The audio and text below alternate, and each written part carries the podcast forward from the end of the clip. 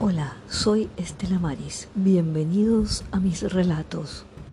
Gracias por escuchar los relatos de mi autoría.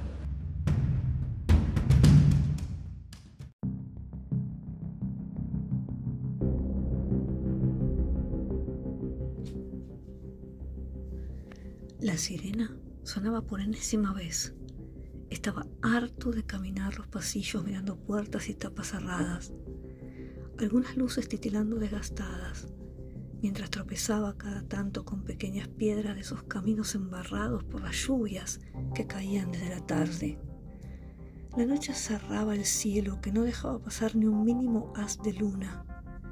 Alguna ave nocturna comenzaba su ronda y su canto ponía música al silencio espectral. Así le decían algunos amantes de exploraciones, soñadores de espíritus y entes malignos confundiendo los mínimos ruidos de los gatos del lugar, pisando hojas o alguna losa floja, queriendo asustar a los susceptibles espectadores amantes del terror y todas esas cosas. Solo quería irme a mi casa para apoyar mi cabeza dolorida en la almohada. No había sido un buen día y me atormentaban deudas por pagar de las que no contaba con dinero. Tanta presión me provocaba jaquecas que con nada podía calmar en el trabajo a pesar de ser tan tranquilo. Estaba regresando a la casilla mientras apoyaba mi mano en la sien punzante, pero de nuevo se activó la sirena.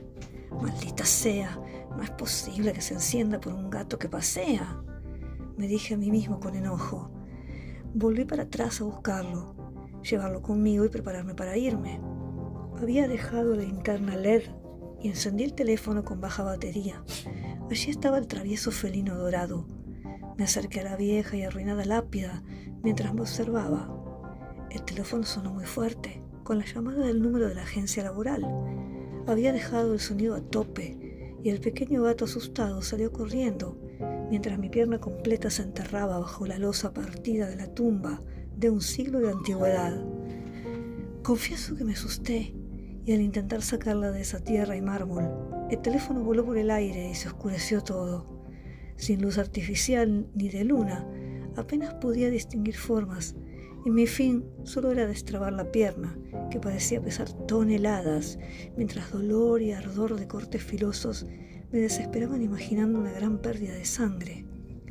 No entendí bien por qué me parecía escuchar risas de esos adolescentes de exploraciones, mientras una melodía de suspenso acompañaba el momento.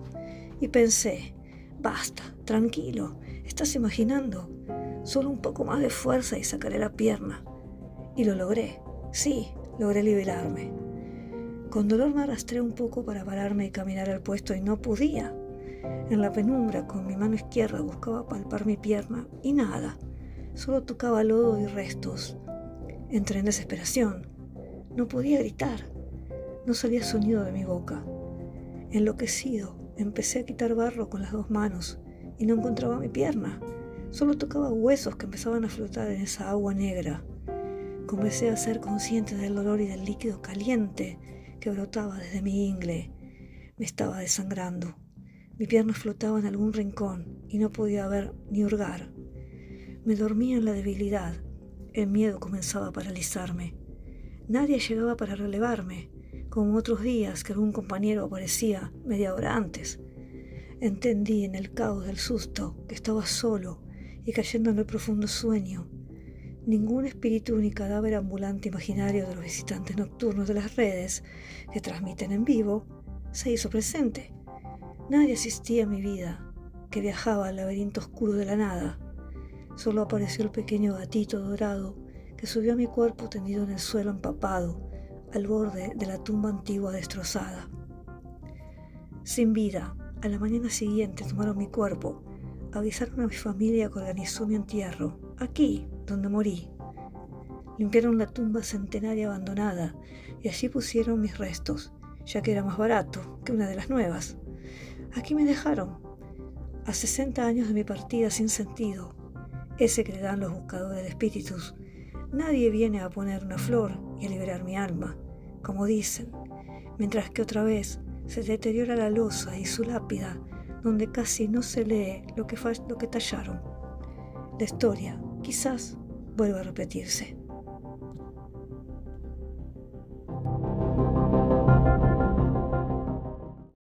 Nos escuchamos en el próximo episodio. Puedes dejar tus comentarios.